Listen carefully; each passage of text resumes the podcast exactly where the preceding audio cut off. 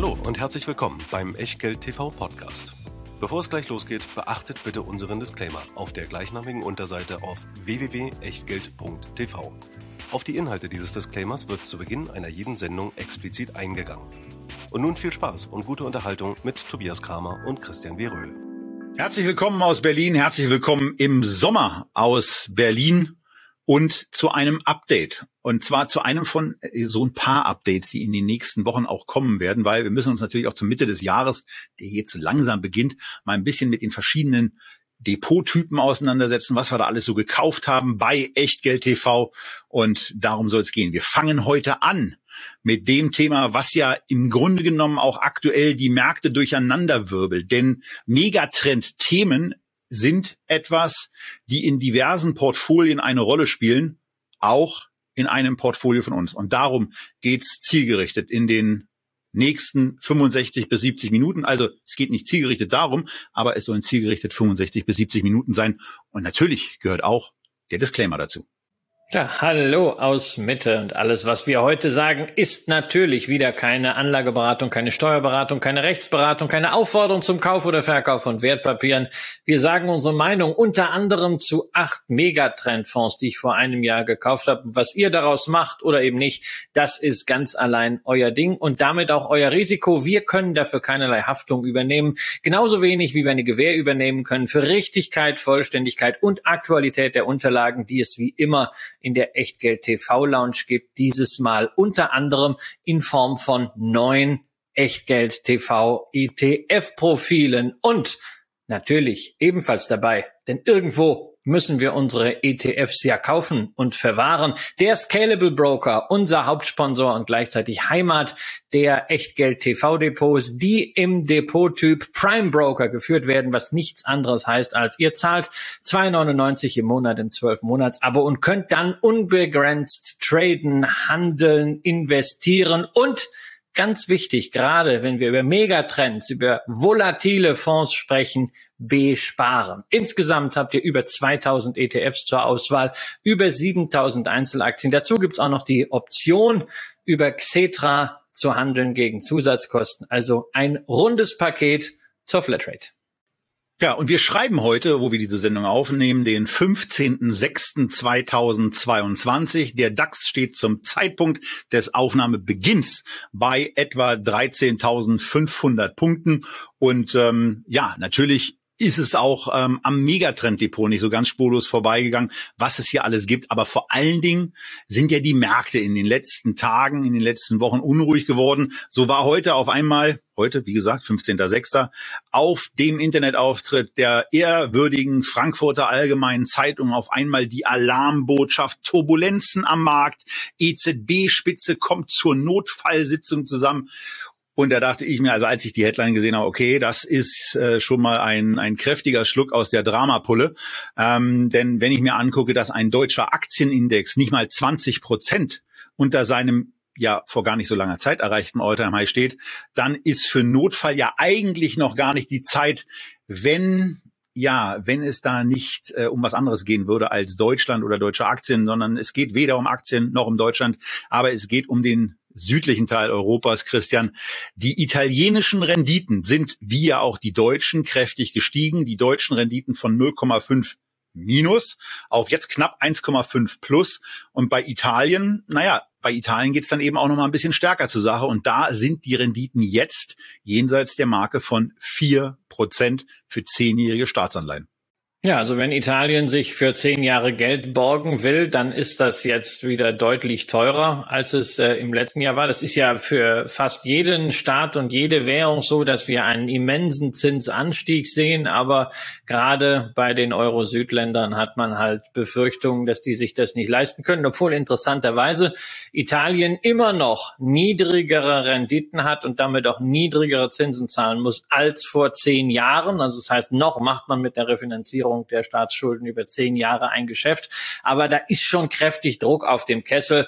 Und die EZB kriegt ja häufig den Vorwurf, sie hätte in puncto Inflation zu spät gehandelt. Den Vorwurf wollte man sich nicht einhandeln, was die äh, Anleihekurse der Südstaaten angeht. Und insofern hat man da mal eine Dringlichkeitssitzung einberufen, die wieder mit dem üblichen Fazit endet. Eigentlich wollte man ja die Anleihekäufe komplett sein lassen, aber jetzt äh, hat man noch irgendwelche Reserven aus dem eigentlich auslaufenden Corona-Notprogramm PEP und die sollen jetzt flexibel eingesetzt werden. Man will neue Instrumente schaffen und da sieht man also, kaum war mal die Sprache der EZB in den letzten Wochen etwas schärfer geworden, um auch eine entsprechende Reaktion der Märkte zu provozieren.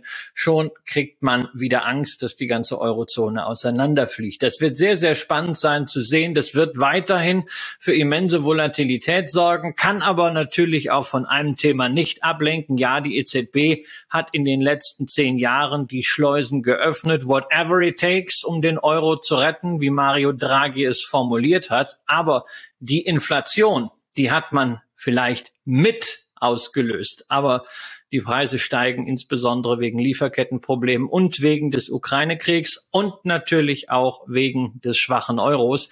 Und das durch Zinsanhebungen wieder einzufangen, wird schwierig. Man kann allenfalls Glaubwürdigkeit wiederherstellen und damit die Währungsseite ein bisschen entspannter darstellen. Aber das war's auch schon. Es ist eine sehr unangenehme Situation, in der die EZB momentan steckt.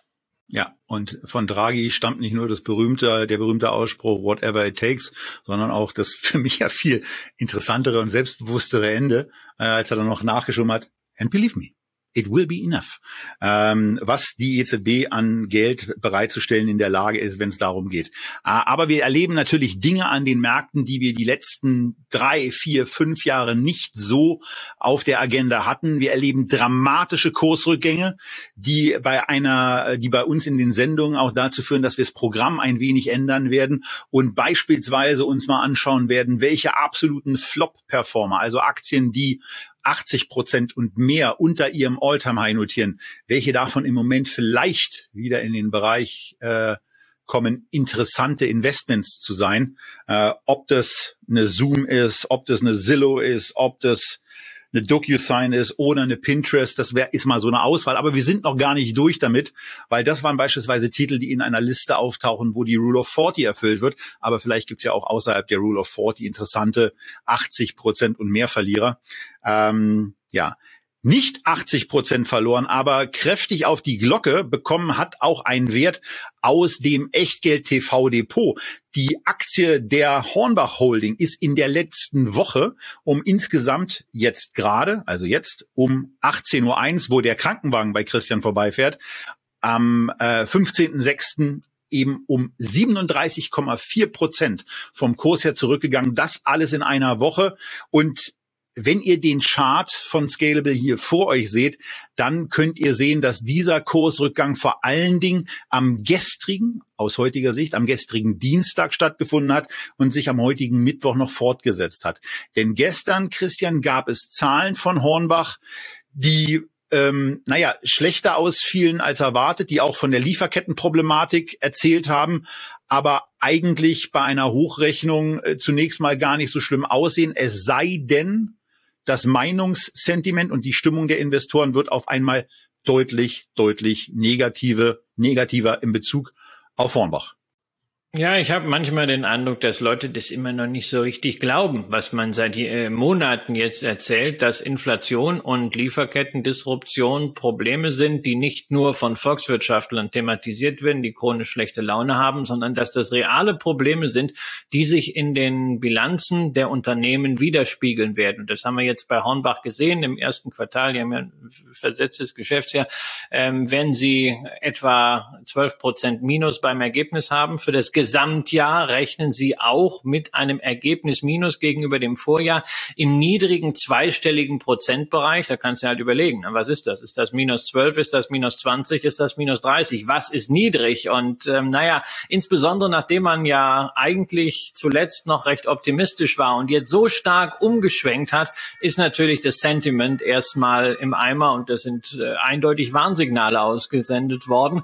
Und man sieht auch an den Bewegungen vom vom Dienstag und anschließend vom Mittwoch. Wenn so etwas passiert, muss man nicht bei dem ersten Rücksetzer gleich schreien, oh wow, buy the, buy the dip, weil es ging anschließend eben dann nochmal weiter runter und da ist einfach momentan das Investorenvertrauen gestört. Selbst wenn man natürlich bedenken muss, dass die Aktie gerade mal im Vergleich, das ist ja häufig gesagt, zu Home Depot nahezu sensationell günstig bewertet ist. Nur, wo ist denn die Bewertung? Du argumentierst ja immer gerne mit dem KGV auf Basis von Schätzungen. Aber wie willst du schätzen in einem solchen Jahr mit so vielen Imponderabilien? Da muss man mal sagen, okay, also letztes Jahr waren es gut 12 Euro je Aktie, die verdient wurden. Ähm, gehen wir der Einfachheit halber mal darauf äh, davon aus, dass da etwa ein Viertel weggeht, dann wären es neun Euro, wäre bei einem Kurs von 84, also ein KGV im knapp einstelligen Bereich für dieses Jahr. Naja, aber es ist eben auch möglich, dass die Situation sich noch mal weiter verschlechtert und vielleicht dieser komplette Pandemie-Effekt rausgepreist ist und Hornbach wieder zurückfällt auf das Gewinnniveau von vor der Pandemie. Dann sind wir bei 6,50, sondern die Aktie immerhin ein 13er KGV und das wäre gemessen am historischen Durchschnitt jetzt gar nicht mehr so super billig. Es ist ein Qualitätsunternehmen, es ist aber ein Unternehmen, was wie alle Unternehmen mit diesen Umständen gerade kämpft. Ein Unternehmen, das oft genug gezeigt hat, es ist in der Lage, sich auf diese Umstände, die so auf ein Unternehmen einprasseln können, einzustellen, früher oder später. Aber das dauert und man sollte sich nicht wundern, wenn das einfach ein, zwei, drei Quartale dauert, bis man mal wieder eine gewisse Prognosesicherheit hat und auch eine gewisse höhere Qualität in den Ergebnissen. Ich habe diese Aktie in einer Amazon-Sendung äh, oder einer äh, Death by Amazon-Sendung ähm, im Oktober 2018 gekauft, zu damals 56 Euro. Die Aktie jetzt immer noch knapp über 50 Prozent im Plus. Und auch wenn es ein, zwei Quartale dauern wird, ist es eben ein, wie Christian gesagt hat, qualitativ gutes Unternehmen. Und von daher ähm, bleibe ich da dabei. Solche Rücksetzer gehören dazu. Wenn ihr da andere Meinungen habt oder sagt, ah, der, der ganz große Baumarkttrend, der ist vorbei, weil, dann seid so gut, schreibt's unter die Kommentare, lese ich sehr gerne und ähm, äh, vielleicht nehmen wir da noch was mit.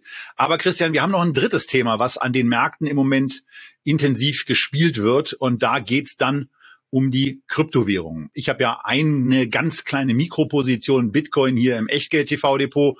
Ähm, die ist auch kräftig unter Wasser, aber äh, für andere, die den Bitcoin bei 69.000 Euro, Dollar, weiß ich gar nicht so genau, mal gekauft haben, sieht das Minus inzwischen deutlich dramatischer aus. Ja, also alleine dieses Jahr jetzt Bitcoin in Euro per heute, ist, schwankt ja immer wild hin und her. Man muss ja schon fast die Uhrzeit dazu sagen, 18.07 Uhr, äh, minus 50 Prozent. Und wenn man mal so ein Krypto-Basket nimmt, haben wir auch mal vorgestellt von äh, 21 Shares, wo also auch noch all neben äh, Ether Altcoins dann dabei sind, ist man bei minus 60 Prozent. Wohlgemerkt allein für dieses Jahr. Und die Höchstkurse sind ja äh, im dritten, im vierten Quartal letzten Jahres erreicht worden. Ist also ein deutlich deutlicher Rutsch und es gibt natürlich ganz viele Nachrichten jetzt über bestimmte Kryptowährungen, über bestimmte Plattformen, äh, bei denen dann das, was man den Leuten vorgespielt hat, äh, eben doch nicht äh, ganz so war mit der Hinterlegung, mit realen Werten, mit den Auszahlungsmöglichkeiten. Viele kommen plötzlich nicht an ihre Coins heran, können das nicht umtauschen. Und da sind sicherlich momentan Projekte dabei, äh, die gerade hochgehen. Gegen die ist Bernie Madoff, äh, der verurteilte Milliardenbetrüger mit seinem Schneeballsystem in der Finanzkrise. Ähm, dagegen ist Bernie Madoff sicherlich ein Waisenknabe. Ähm, da kann noch eine ganze Menge passieren.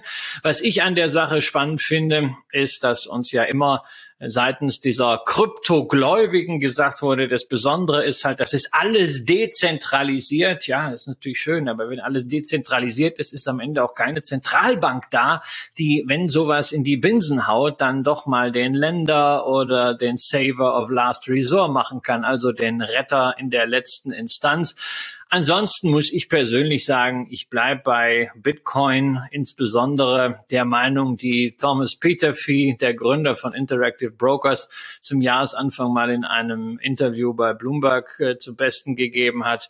Es kann auf eine Million gehen, es kann auf null gehen, ich habe keine Ahnung. Ja, wir werden in zehn Jahren mal sehen, ob sich da tatsächlich Bitcoin oder alternativ eine digitale Wertspeicher-Asset-Klasse entwickelt hat oder nicht. Und vielleicht spielen die Zentralbanken dabei ja auch eine gewisse Rolle. Der E-Euro ist sicherlich eher was für fünf als für zehn Jahre. Die Frage ist nur, ist das diese Vision vom dezentralen Geld? Eher nicht. Ja. Trotzdem ist es ein Thema, dieses ganze Thema Krypto, Blockchain und so weiter und sicherlich auch ein Megatrend, aber in diesem Depot, in dieser Aufstellung, die wir im, zur Mitte letzten Jahres vorgestellt haben, spielt das keine vorgelagerte Rolle. Themen. Nein, überhaupt keine. Überhaupt Nein, keine. Wir haben es nicht drin und es ist ja auch damals immer gefragt worden bei den Themen. Es hieß ja immer, warum hast du kein Blockchain drin? Ja, ja aber also, Dinge, die für Blockchain wichtig sind, sind natürlich in irgendeiner Form immer mit dabei. Also dann über Bande gespielt, aber die haben sich nicht so schlimm entwickelt wie Blockchain. Genau.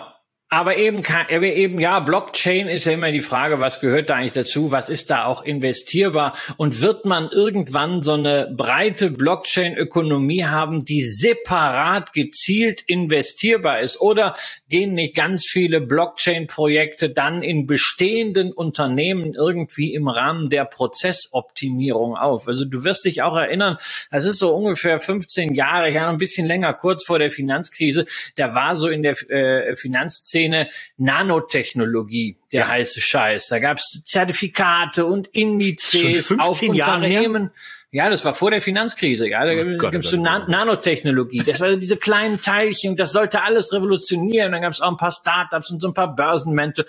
Und das war ultra cool. Und ja, wenn du jetzt heute siehst, Nanotechnologie, die ist halt allgemein bei Unternehmen, die zum Beispiel Beschichtungen herstellen, mit in den Prozessen drin. Das dient einfach zur Prozessoptimierung, aber es gibt kaum Unternehmen, die reine Nanotechnologiefirmen sind und damit auch an der Börse reüssieren. Das trägt oft nicht weit genug und es ist ja durchaus möglich, dass sowas auch mit der Blockchain äh, der Fall ist. Ähm, vielleicht geht's ja auch noch weiter. Ich habe gestern Abend auf einer Veranstaltung mit jemandem gesprochen, der gerade Softwareunternehmen verkauft hat, der also ganz tief in so Tech-Themen drin ist und der sagt, Blockchain ist die erste Innovation, äh, wo es eine Lösung zuerst gab und anschließend musste man die Probleme dazu finden. Ich kann ja. das, ich, ich gebe das jetzt nur wieder, das ist nicht meine Meinung. Ich finde manches, ich finde manches hochinteressant, gerade im Sachwertbereich, im Authentifizierungsbereich, aber das war halt jetzt mal eine plakative Aussage, die ich zumindest mal mitgebracht haben wollte. Ja, ja, die ist ja, die ist ja auch gut. Und was wir, was wir hier haben, sind eben acht verschiedene ETF-Komponenten, die in dieses Portfolio mit unterschiedlichen Gewichtungen eingeflossen sind, die wir, ähm, die wir uns aus einem Portfolio-Kontext zunächst mal angucken. Also ihr seht hier ganz bewusst in den gleichen Blaufarben. Ja, wir wissen, dass es damit nicht zu unterscheiden ist, aber bei neun verschiedenen Linien werdet sowieso schwierig, machen wir uns mal nichts vor. Und ihr seht, dass beispielsweise ganz oben das Thema Global Mining ist, mit welchem ETF das umgesetzt ist, seht ihr entweder bei den Timestamps oder ihr wartet einen Moment. Und ein Thema, was richtig ins Minus gelaufen ist, Healthcare Innovation ist der stärkste Verlierer mit 26,9 Prozent bezogen auf die Wertermittlung am 13.06. Und ähm, das Gesamtportfolio hat eben in einem Jahr 10,6 Prozent verloren. Und wenn ihr jetzt beispielsweise daran denkt, wie das Ganze denn irgendwie bei Frank Thelen, bei Jan Beckers äh, in dieser Zeit gelaufen ist, dann können wir nur mit einem Wert dienen. Denn den Thelenfonds gibt's noch nicht so lange. Das können, können wir erst, den Vergleich können wir erst ab September bringen.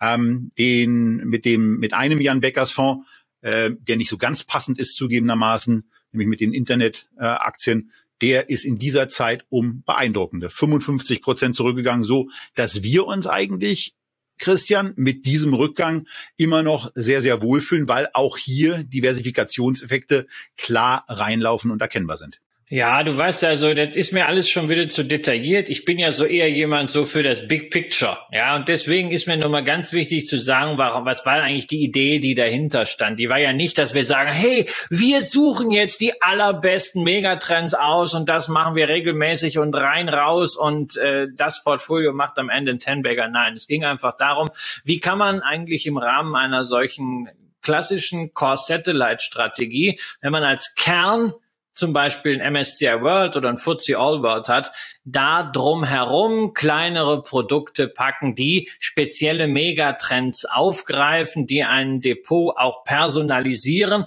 und die das akzentuieren, was halt zum Beispiel im MSCI World fehlt, die ein stärkeres Gewicht legen auf Small Caps und auf stark wachsende Unternehmen. Das kann man mit einzelnen ETFs machen. Wir haben zum Beispiel ja auch äh, den Luxor Disruptive Technologies dazu vorgestellt. Von Hahn ETF gibt's halt auch einen Tech Megatrends ETF. Aber wir haben damals gesagt, okay, man kann auch versuchen, diese Megatrends für sich selber mal zu definieren, daraus ein Ensemble zu machen.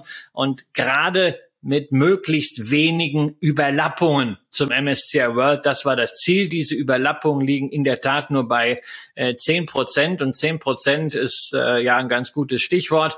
Es ist äh, nicht nur das Minus, das die Strategie seit äh, den letzten zwölf Monaten verzeichnet hat. Das ist auch interessanterweise ungefähr das Minus, dass der MSCI Small Cap in den vergangenen zwölf Monaten hinnehmen musste. Da sieht man also auch diese Small Cap Orientierung. Ähm, aber gleichzeitig muss man auch sagen, wie die Small Caps sind wir damit schlechter als der gute alte MSCI World, der nämlich immer noch seit dem 30.06. vergangenen Jahres in Euro wohlgemerkt, wie alles, was wir hier heute zeigen, weil der starke Dollar natürlich da eine wichtige Rolle spielt, in Euro plus minus null ist. Und das ist alles noch gar nicht so schlimm. Und letztendlich auch diese minus zehn Prozent sind nicht schlimm. Du hast so ein paar aktiv gemanagte Fonds als Vergleichsmaßstäbe genommen. Und wenn man dann dagegen noch zum Beispiel diesen Luxor oder diesen HAN-ETF für Megatrends nimmt, dann sind die bei minus 25, minus 30 Prozent. Da hat sich das ganz gut geschlagen und das hat auch Gründe, äh, die sehr einfach zu erkennen sind, nämlich die Definition von Megatrends war jetzt sicherlich nicht so wie bei Frank Thelen, Cathy Wood oder Jan Beckers. Und wenn jetzt jemand schon an der Tastatur hängt und sagt, was hat denn der Nasdaq gemacht, dann geben wir euch das auch noch gleich mit auf den Weg. Der hat von Mitte 2021 bis zum 13.06.2022 um 11,7 Prozent verloren. Also in etwa gleich, äh, netterweise, das ist immer ganz schön, wenn sowas passiert, ein bisschen stärker, so dass wir hier sagen können, dass dieses Depot trotz eines Kursrückgangs insgesamt eigentlich eine ganz schöne Erfolgsgeschichte ist, die eben aus mehreren Komponenten besteht und die eben auch im Vergleich zu ja auch nochmal ausgewählten ETFs zur Sprache kommt. Aber, Christian, jetzt gucken wir mal rein, oder? Ja, jetzt gucken wir mal rein. Wobei also eine Erfolgsgeschichte, haben wir ja auch gesagt, das kannst du langfristig dann äh, sagen. Ne? Das ist angelegt auf äh, fünf bis zehn Jahre und dann sollte es tatsächlich eine Risikoprämie mindestens in dem Bereich, wie das bei Small Cap äh, zu erwarten ist, abgerufen haben. vorher weigere ich mich, das als Erfolgsgeschichte auch irgendwie anzusehen, weil zu sagen, hey, das ist aber ein super Erfolg, wir haben weniger verloren als viele Hightech-Fonds, ja, weiß ich nicht. Das ist ganz, ist ganz schön, aber am Ende wollen wir Gewinne erzielen. Das ist in diesem Markt mit dieser Aufstellung äh, und diesen offensiven Fonds schwierig. Aber ähm, wir machen ja nur eine Zwischenbilanz, eine Zwischenbilanz insbesondere auch im Hinblick darauf, dass wir uns fragen wollen, macht es eigentlich Sinn, die eine oder andere Komponente auszutauschen oder etwas an den Gewichtungen zu ändern? Und ganz wichtig bei dieser Auflistung, die ihr euch ja jetzt auch in Ruhe schon angucken könnt und wo wir gleich in die Fonds insgesamt dann einzeln auch reingehen werden, ist eben auch Folgendes, dass nämlich alle diese Fonds über Sparpläne kostenfrei besparbar sind. Also wenn heute was für euch dabei ist, dann schaut einfach mal bei euch im Scalable Depot rein und legt den einen oder anderen Sparauftrag an, wenn euch Themen interessieren, wenn euch Umsetzungen auch begeistern. Ähm, da werden wir in, den nächsten, in der nächsten halben Stunde eben durch ein paar ETFs durchgehen, die dieses Megatrend-Depot bilden und für euch möglicherweise interessant sind. Ja, dazu kommt, dass das Ganze sieht man in dieser Auflistung, wer es vor sich hat, bei den acht Fonds auch ein gewisses äh, Gerüst hat. Ein wesentlicher Faktor ist Digitalisierung. Ein anderer wesentlicher Faktor ist alles, was mit Nachhaltigkeit und grünen Themen zu tun hat. Und darunter liegt sozusagen als Basis das Thema Mining, Bergbau. Natürlich Metalle werden für die Energiewende benötigt. Allerdings erinnere ich mich ganz gut, dass ich schon im letzten Jahr, und da waren einige sehr kritisch, warum man das als Megatrend nimmt, ähm, gesagt habe, naja, wir haben da auch noch einen anderen Megatrend und dieser Megatrend, der macht uns nicht so viel Freude, der heißt Inflation und dagegen sind Minenaktien eine gewisse Versicherung. Ähm, wir haben beide nicht gedacht, Tobias, dass es eine Versicherung in dieser Form sein würde, dass Minenaktien diejenigen sind, die zwölf Monate später knapp die äh, Hitliste nicht nur anführen, sondern als einzige sehr signifikant auch im Plus sind. Und wir haben ja schon bei unseren äh, Wetten Anfang 2021, diese Jahresendwetten, haben wir damals schon Inflationsprodukt äh, vorgestellt. Aber wir hätten ja doch nie gedacht, dass wir mit diesen Themen so genau ins Schwarze treffen. Das ist schon beängstigend, aber man sieht halt hier an dieser Aufstellung auch, dass ein solcher Hedge mit einem Rohstoffprodukt tatsächlich hilft. Und dementsprechend ist natürlich auch der Anteil dieses äh, Mining-Fonds, der ursprünglich bei einem Ziel von 15 Prozent lag, wo initial auch 15.000 Euro demzufolge investiert wurden, ähm, dass der inzwischen bei 20 liegt.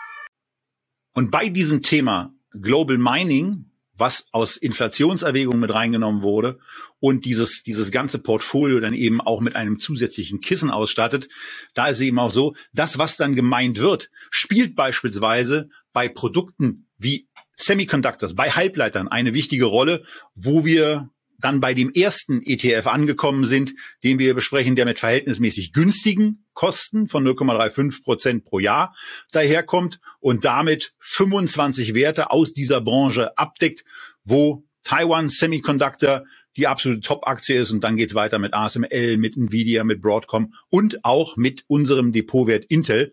Aber hier sieht man vor allen Dingen eins, dass man mit diesem Markt sehr, sehr viel Geld verdienen konnte, insbesondere seit Anfang 2012. Denn seitdem ist dieser, ist dieser Index um mehr als das Zehnfache gestiegen und ähm, ein Rückgang von knapp einem Viertel ist jetzt zwar zu verzeichnen gewesen, aber Anleger, die da seit längerer Zeit mit dabei sind, insbesondere so seit 2018, 19, dürften immer noch relativ strahlend sein, Christian.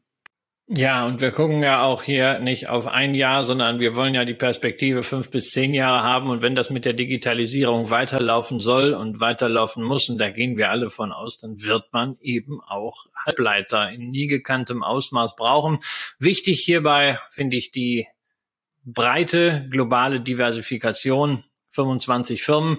Es ist eben nicht nur eine Firma, die vielleicht gefährdet ist, politisch, ja klar, wir reden da über Taiwan Semiconductor, großartig aufgestellt als Fertiger, aber in einer Jurisdiktion, wo man befürchten muss, dass es irgendwelche Sanktionen oder sogar Schlimmeres mal geben kann, Blockaden. Und äh, das wäre sowieso für die Halbleiterwirtschaft global und die Lieferketten ein weiterer Schock. Aber insbesondere trifft das natürlich Taiwan Semiconductor, wo ich mich nach wie vor frage, warum die Aktie eigentlich relativ gesehen so teuer ist, trotz dieser politischen Risiken. Da sind noch nicht wirklich Komplett meiner Ansicht nach ausreichende ja. Bewertungsabschläge drin. Aber es sind halt auch die anderen äh, großen Namen drin. Und gerade für den denjenigen, der sagt, oh, ich habe eigentlich überhaupt keine Lust, mich jetzt damit zu beschäftigen, wo vielleicht der technische Fortschritt am besten ist, wo die Zahlen am besten sind oder wo vielleicht auch die strategische Positionierung am besten ist, wo Intel ja zum Beispiel Subventionen für die Fertigung in Europa bekommt und auch in den USA eine geostrategische äh, Position ist. Naja, für den, der sich damit überhaupt nicht beschäftigen will, ist doch dieser ETF eine großartige Geschichte. Es ist die Basis der Digitalisierung und deswegen ist er drin. Und wenn man diese Semiconductors hat, dann werden die natürlich auch irgendwo verbaut. Und da kommen wir zu einem zweiten Thema. Denn wenn es um Roboter geht, wenn es um Automatisierung geht, dann sind natürlich unter anderem auch genau diese Halbleiter mitgefragt, die dann dafür sorgen, dass diese kleinen Maschinchen irgendwie funktionieren. Ob es der Saugroboter ist oder eben irgendwas anderes. 81 Unternehmen, Christian, sind im LNG, Robo Global Robotics and Automation ETF, eine ganze Menge. Ähm, und äh, bei einigen, also bei relativ vielen Firmen, äh, geht es mir so, dass ich sage, mhm, so, so. Naja, also eine Rockwell Automation wirst du kennen und eine GEA Group wirst du auch kennen und eine iRobot natürlich auch. Aber ja, du hast recht, das sind jetzt nicht unbedingt äh, Big Caps und genau das ist ja auch Sinn der Sache gewesen. Es soll ja auch ein stärkerer Small Cap Fokus sein und ein Fokus auch vielleicht mal weg von dem, wo wir in den USA und in allen Spartenprodukten sowieso sehr, sehr stark sind äh, im MSCI World, nämlich USA. Wir haben hier 20 Prozent Japan-Anteil.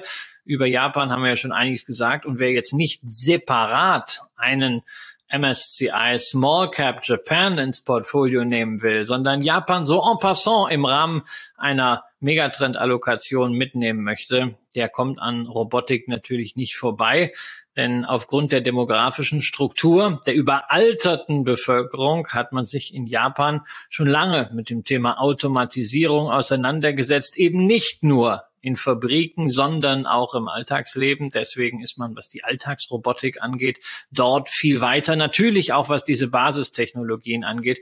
Und das erklärt den relativ hohen Japan-Anteil in diesem Fonds der ein sehr, sehr ausgeklügeltes System dahinter stehen hat, wo sehr, sehr viel in Unternehmen hineingegangen wird in der Analyse, um diesen Screening-Prozess wirklich sauber zu haben und nicht nur zu sagen, naja, wir zählen jetzt irgendwelche Worte in Geschäftsberichten, sondern da wird weitaus mehr gemacht. Das ist schon, ja, vielleicht gar nicht mehr passiv, das ist schon semi-aktiv äh, deswegen ist es auch teurer mit 0,8 Prozent PA. Aber es ist damit, wir haben das im letzten Jahr sehr ausführlich hier dargestellt, wirklich das breiteste und in meinen Augen smarteste Investment in diesen Trend, wobei es natürlich auch Fonds von iShares gibt, der ist ein bisschen billiger von der Performance für ein Jahr äh, ungefähr genauso. Und dann gibt es einen etwas stärker fokussierten von Luxor, ja, der lief in den guten Zeiten etwas besser und jetzt, seit der Trend nach unten erstmal gedreht hat,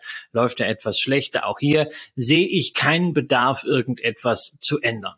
Und ich höre auch schon wieder einige Leute, die dann sagen, wenn das Thema Japan kommt, Überalterung, ja, das ist doch eine Schallplatte und das sagt man ja immer. Ja, das mag sein, aber bestimmte Themen, bestimmte Trends, die lassen sich sehen, die lassen sich auch messen. Und möglicherweise setzen sie sich nicht gleich, wenn dieses Thema aufkommt, am Kapitalmarkt durch. Aber irgendwann schlägt sich das Bahn und äh, macht sich breit und dann ist es eben da so, wie es jetzt eine sehr, sehr lange Zeit mit der Inflation war, wo man sich immer die Augen gerieben hat, was macht eine EZB dann alles? Dann kam in der Tat, Christian hat das sehr, sehr gut vom Timing erwischt, ähm, Ende 20 müsste es gewesen sein, äh, dass das Thema aufkommt und auf einmal ist es in einer Brachialität da, äh, wie ich es nicht für möglich gehalten hätte.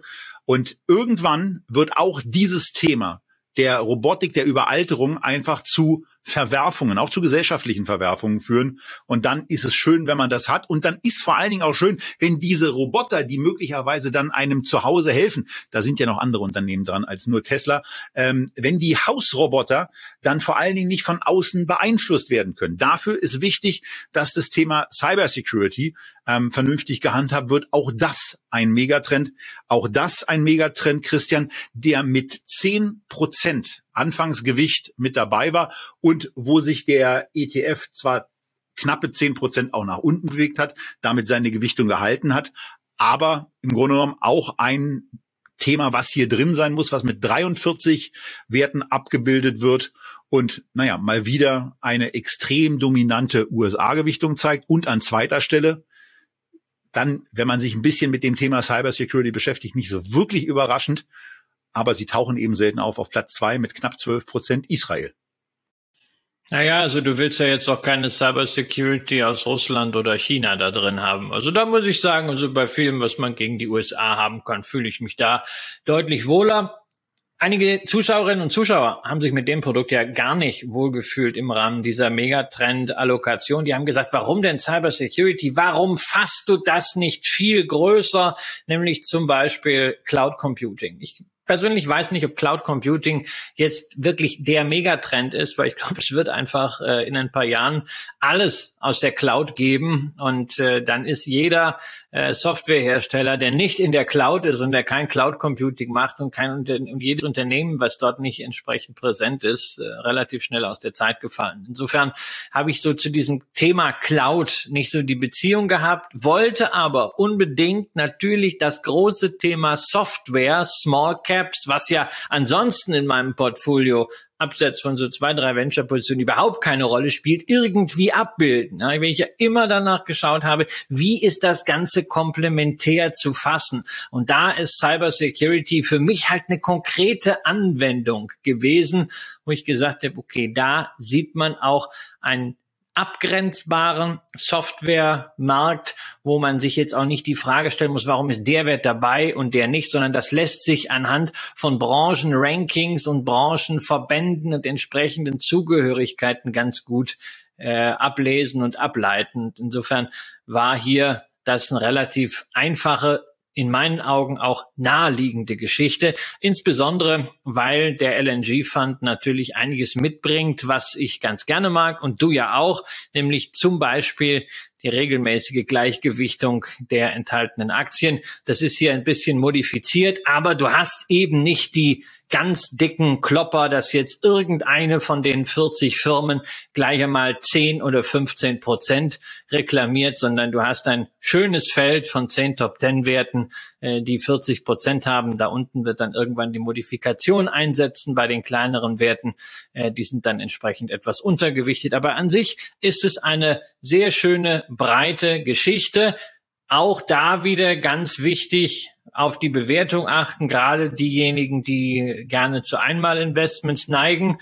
Natürlich im Zuge Russland, äh, Ukraine ähm, und allen Sicherheitsbedenken sind die Bewertungen dort nicht so stark runtergekommen wie in anderen Hightech-Märkten, sondern wir sind hier immer noch beim Kurs-Gewinn-Verhältnis von 25 auf Indexbasis ist ja bekannt, was ich davon halte. Aber ist einfach mal so als Hausnummer. Nur man darf natürlich auch da nicht vergessen, da stehen ordentliche Wachstumsraten dahinter. Das wichtigste Thema der letzten 24 Monate 30 Monate war das Thema Gesundheit. Und äh, im Gesundheitsbereich hat vor allem das deutsche Unternehmen BioNTech gezeigt, wie wichtig Innovationen sind. Aber dummerweise ähm, wissen wir ja gar nicht, ob BioNTech auch in der Lage sein wird, die nächste große Innovation zu packen. Und äh, von daher ist das Thema Gesundheit und Innovation eben auch eines, was ein Megatrend darstellen wird. Denn mit neuen Technologien kann man da in den nächsten Jahren viel, viel mehr machen, auch durch künstliche Intelligenz und deren Anwendung. Und hier haben wir einen ETF von iShares, den Healthcare Innovation ETF, der dieses Thema mit abbildet und wo man eben auch am Chartverlauf erkennen kann, der Mitte 2011 ansetzt, dass dieses Thema insbesondere Covid getrieben ähm, zu starken Kursanstiegen geführt hat. Aber wo wir eben auch hier sagen müssen, das ist der ETF, der quasi äh, der ja, stärkste Verlierer ist mit knappen 27 Prozent unter Wasser liegt. Ähm, und äh, ja, was, was in dem Fall ein bisschen unglücklich ist, weil ausgerechnet der war da jetzt auch noch der, der am höchsten gewichtet war. Aber so ist es eben in so einem Portfolio. Und die Gewichtung war auch nicht so hoch. Es war ein Fünftel, Christian. Und damit äh, kommst du ja trotz allem auch gut klar. Ja, ja, ich komme damit ganz gut klar. Es ist ja jetzt nicht so, dass ich hier äh, mein ganzes Geld in dieses Megatrend-Portfolio gesteckt habe. Das ist ja einfach mal eine Alternative nebendran gestellt, so zum, zum Venture-Depot, äh, als, als Beimischung für das, was eben nicht mein klassisches Beuteschema ist. Aber es verwundert natürlich schon, denn das Thema Gesundheit ist allgegenwärtig und ausgerechnet die Unternehmen, die die innovativen Gesundheitsleistungen erbringen, das, was morgen Leben verlängern soll oder auch Leben im Alter oder für kranke Menschen verbessern soll, das ist an der Börse momentan nicht gefragt. Und zwar jetzt gar nicht mal, weil Bewertungen so abenteuerlich hoch sind, sondern die sind ganz ordentlich zurückgekommen. Sehr viele Unternehmen, auch gerade im Biotechnologiebereich,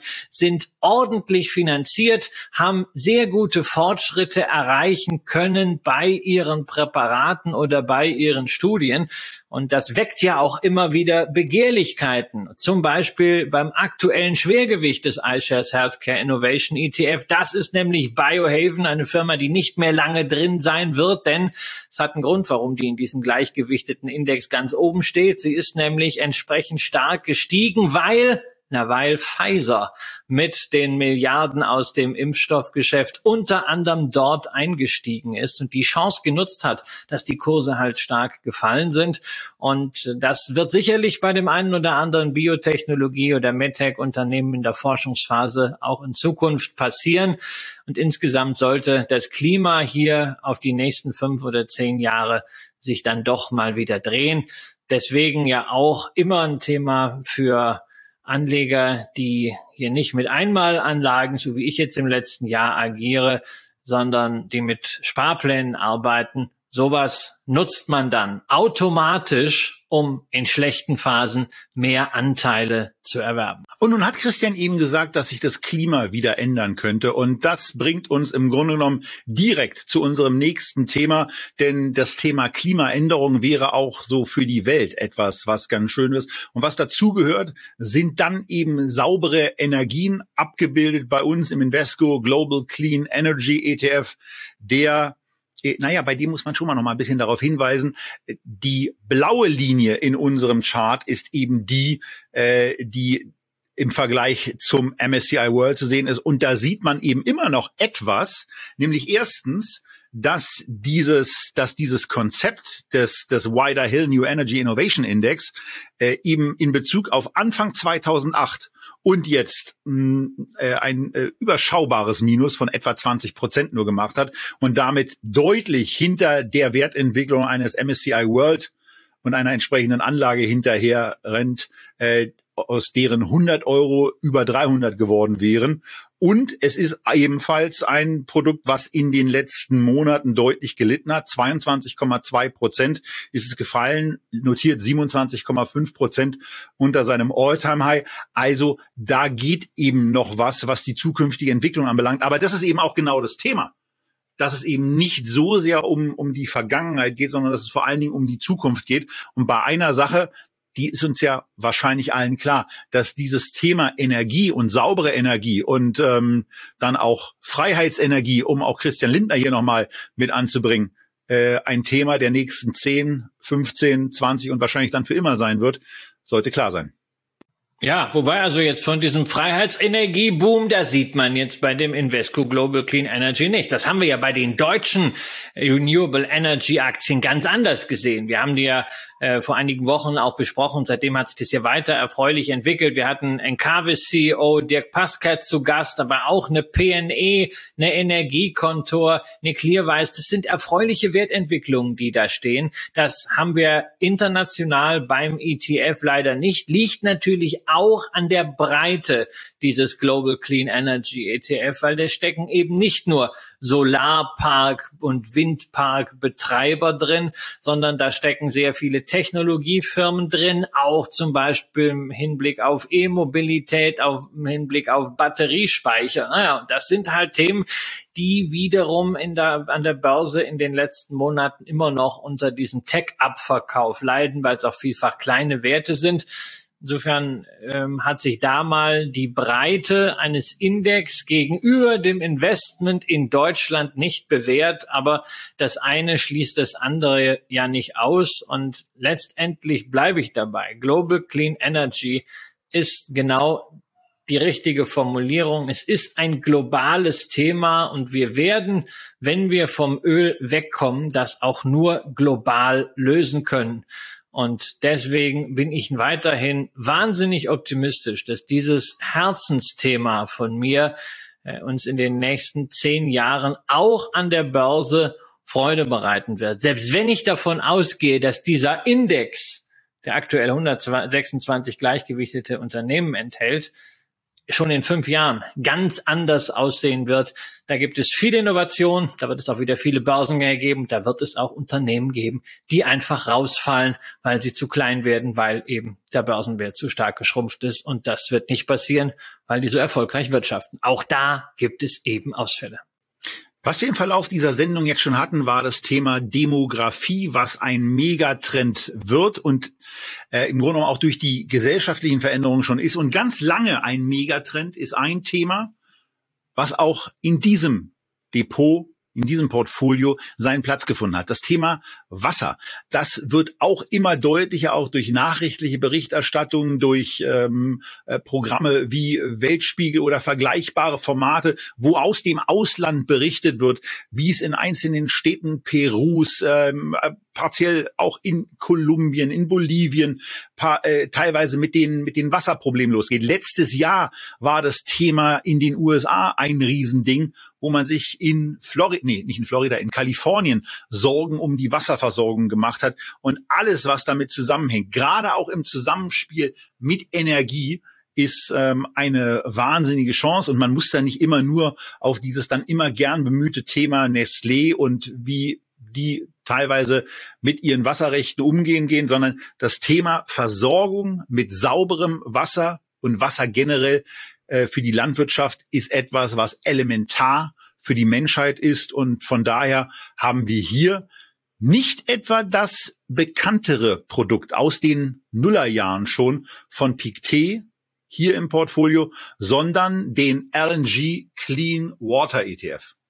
Ja, es ist sehr stark technologiegetrieben, weil wenn wir sauberes Wasser haben wollen, ist das eine Energieherausforderung und eine Technologieherausforderung, zum Beispiel wenn wir über Filtration sprechen. Das sind also entsprechend Hightech-Unternehmen, die allerdings interessanterweise jetzt gar nicht so großartig unter diesem Abverkauf gelitten haben, sondern wir haben hier nur in die letzten zwölf Monate ein Minus von 2,7 äh, Prozent, ist irgendwie so 10 Prozent unter hoch. Also das ist, das ist relativ entspannt. Man sieht dabei, dass Investoren dieses Thema Wasser ein bisschen anders gewichten als jetzt irgendwas wie beispielsweise Cloud Computing oder Social Networks oder irgendwelche anderen Software-Segmente.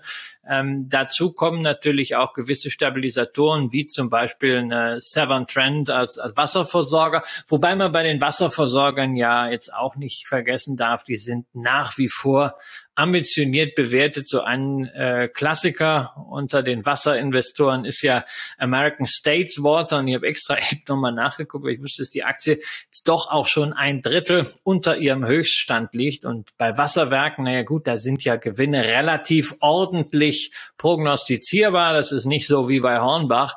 Und da kann sogar ich mal sagen, okay, ich lebe mal mit einer äh, Gewinnschätzung und einem daraus abgeleiteten KGV.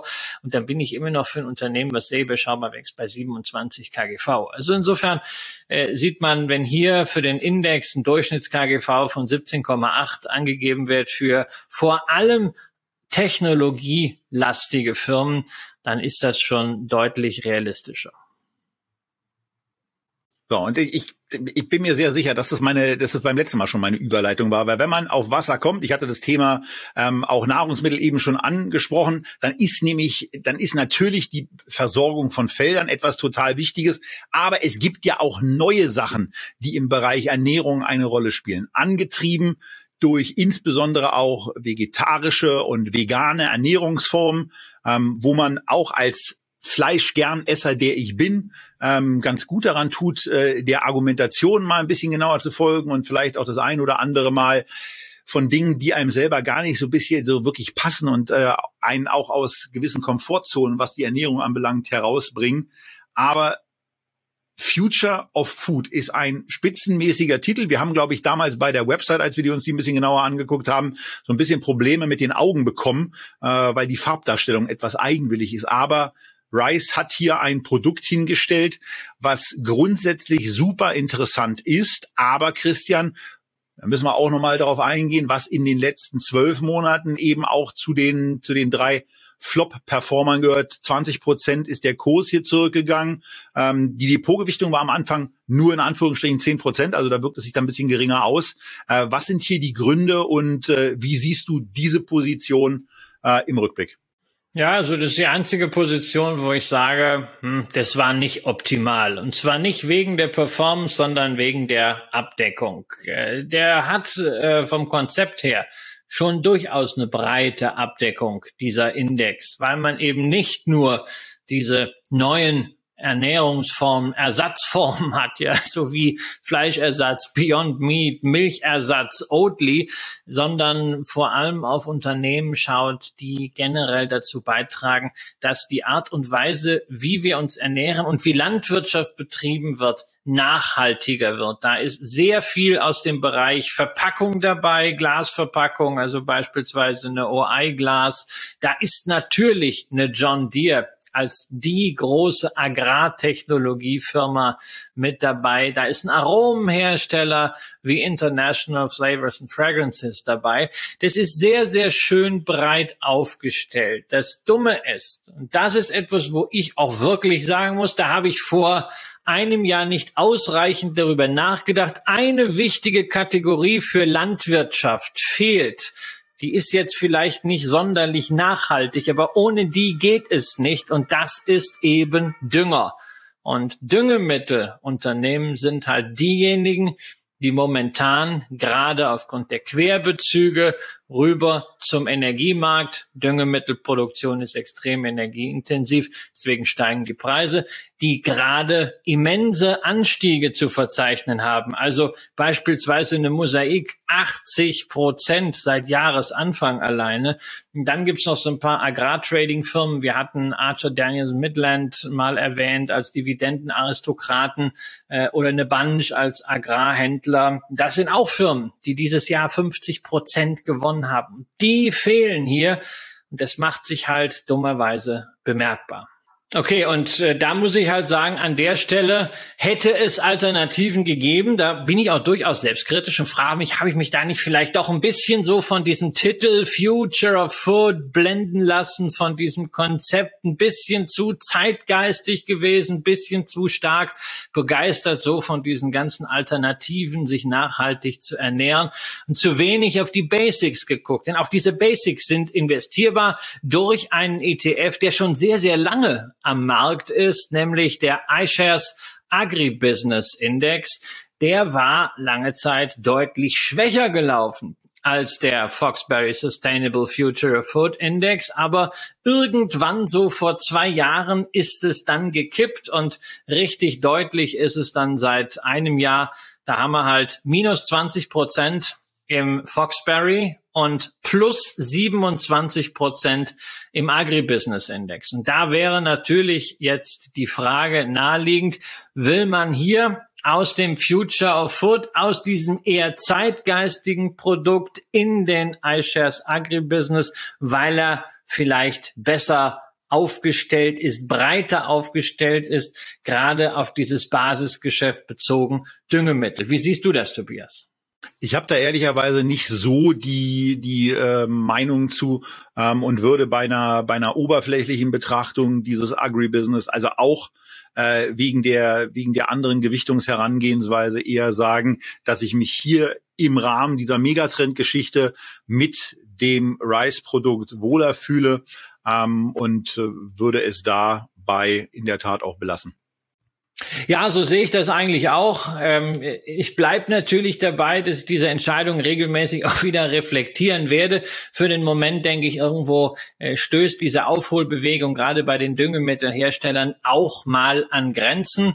Denn ähm, das ist eben eine Funktion auch der Energiepreise. Und naja, wie weit dieser Energiepreisanstieg gehen kann, ist dann wieder eine andere Frage. Und ich bin ja auch, was Energie angeht, bei mir im Depot ganz gut aufgestellt mit reinen Energiewerten wie beispielsweise im Fokus einer Equinor. Insofern muss ich jetzt nicht ausgerechnet jetzt nochmal sagen, okay, ich gehe jetzt hier in eine solche Branche rein, die nochmal sehr, sehr stark davon äh, induziert ist, sondern meine Hoffnung ist eher, dass dieser Small Cap Faktor, der ja auch drinsteckt in diesem Rise Future of Food Index, über die Zeit wieder stärker zum Tragen kommt, denn da sind wirklich gute kleinere Werte drin, also auch eine SIG Group aus der Schweiz beispielsweise, eine ganze Reihe von Hidden Champions, die momentan eben nicht gefragt sind. Wir haben ja eben schon auch mal die Wertentwicklung globaler Small Caps und globaler Value Aktien unter den Nebenwerten thematisiert,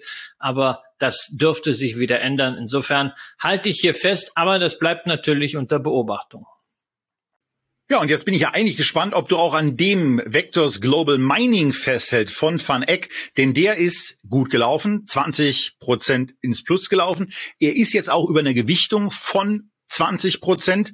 Ähm, der, der einzige Punkt, den man hier noch erwähnen kann, ist, äh, gehört dann eben auch dazu, dass er 12,7 unter seinem All-Time-High liegt. Aber wir sehen eben auch von der Entwicklung hier, äh, dass das eben eine, eine, eine schöne Geschichte in den letzten, letzten, in den letzten Jahr war. Auch wenn man insgesamt anhand unserer Unterlage sehr, sehr gut nachvollziehen kann, dass bezogen auf die letzten knapp 15 Jahre, also seit Anfang 2008, eben das nicht unbedingt das beste Investment war, was eben äh, insbesondere seit Anfang 2020 jetzt Corona auch mal weggebügelt, äh, seit Anfang 2020 äh, stark gewachsen ist und seit 2016 im Grunde genommen den Anfang eines Aufstiegs genommen hat, wo die Wertentwicklung äh, schon sehr gut aussieht. Rio Tinto, BHP, Vale sind die drei Top-Unternehmen ähm, wo, wo ein Thema, was in der ETF-Welt im Moment eine ganz, ganz große Rolle spielt, nämlich das Thema Nachhaltigkeit, ähm, naja, eher mal äh, am Rande betrachtet wird.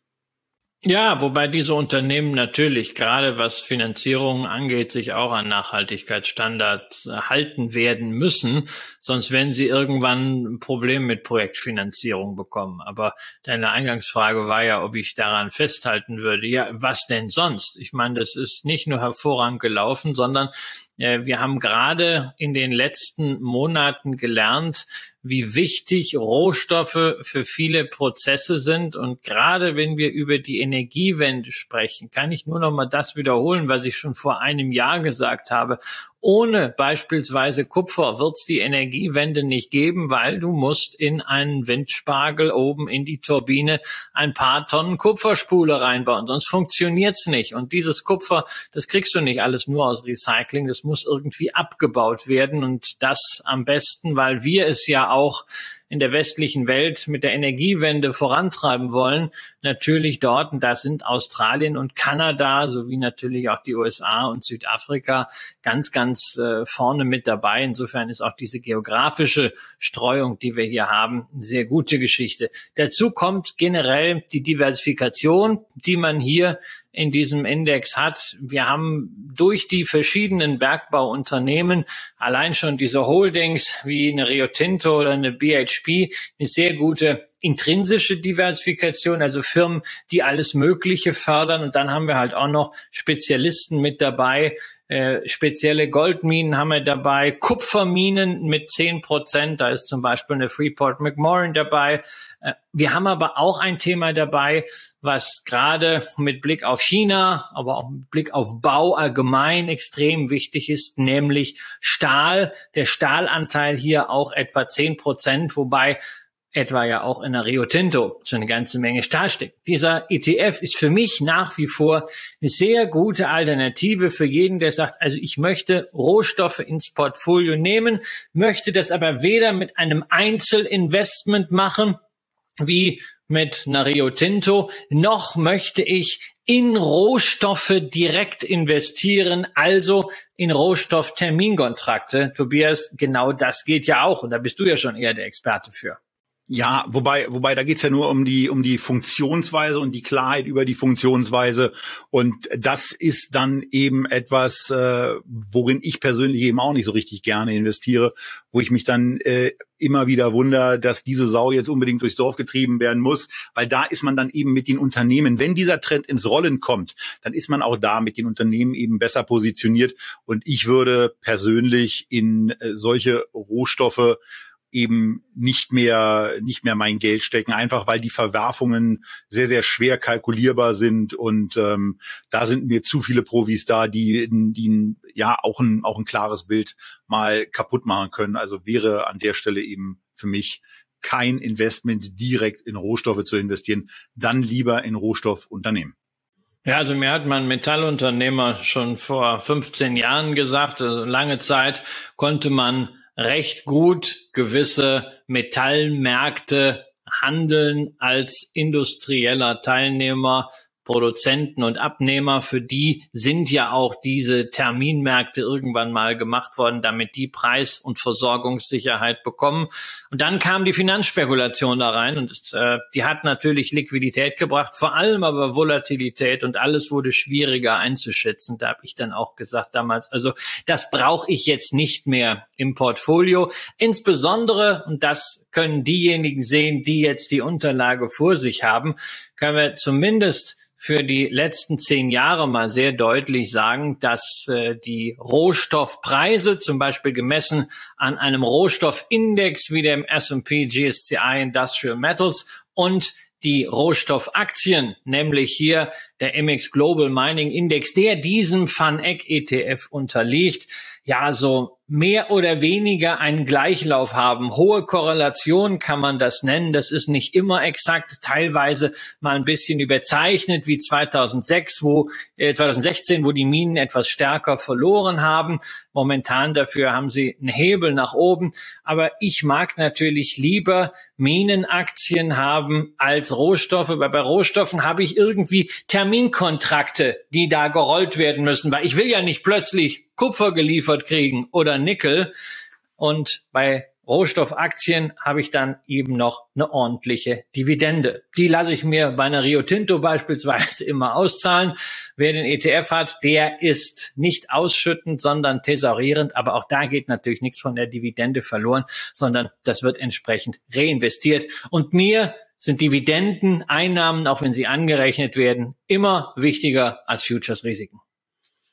Das war's. Das war unser Überblick über ein Jahr Megatrend-Portfolio von Echtgeld TV, die Werte, in die Christian investiert hat und die jetzt zwar 10,6 Prozent im Minus liegen, aber das gehört auf der Investorenweg Schrecke eben auch mal dazu und ist vielleicht auch ganz gut, das was hier mal begreifbar und auch direkt greifbar machen. Natürlich hat man mit Einzelwerten dann immer auch die höheren Chancen, die höheren Risiken. Hier sieht man diversifizierende Effekte in den gesamten Unterlagen. Wir hoffen, euch hat es gefallen. Ihr findet das eine oder andere für euer Wertpapierdepot und sagen bis zum nächsten Mal, bleibt gesund, denn wir gehen jetzt um 19.04 Uhr, muss ich schon sagen, also mit einer leichten Verspätung in eine Q&A-Runde. Und wenn ihr nicht wisst, was eine Q&A-Runde ist, dann solltet ihr umso dringender euch für die Echtgeld TV Lounge anmelden, denn gelegentlich trinken wir eben auch ein Bier zusammen. Zwar nur digital, aber immerhin. Macht's gut, bis zum nächsten Mal. Tschüss.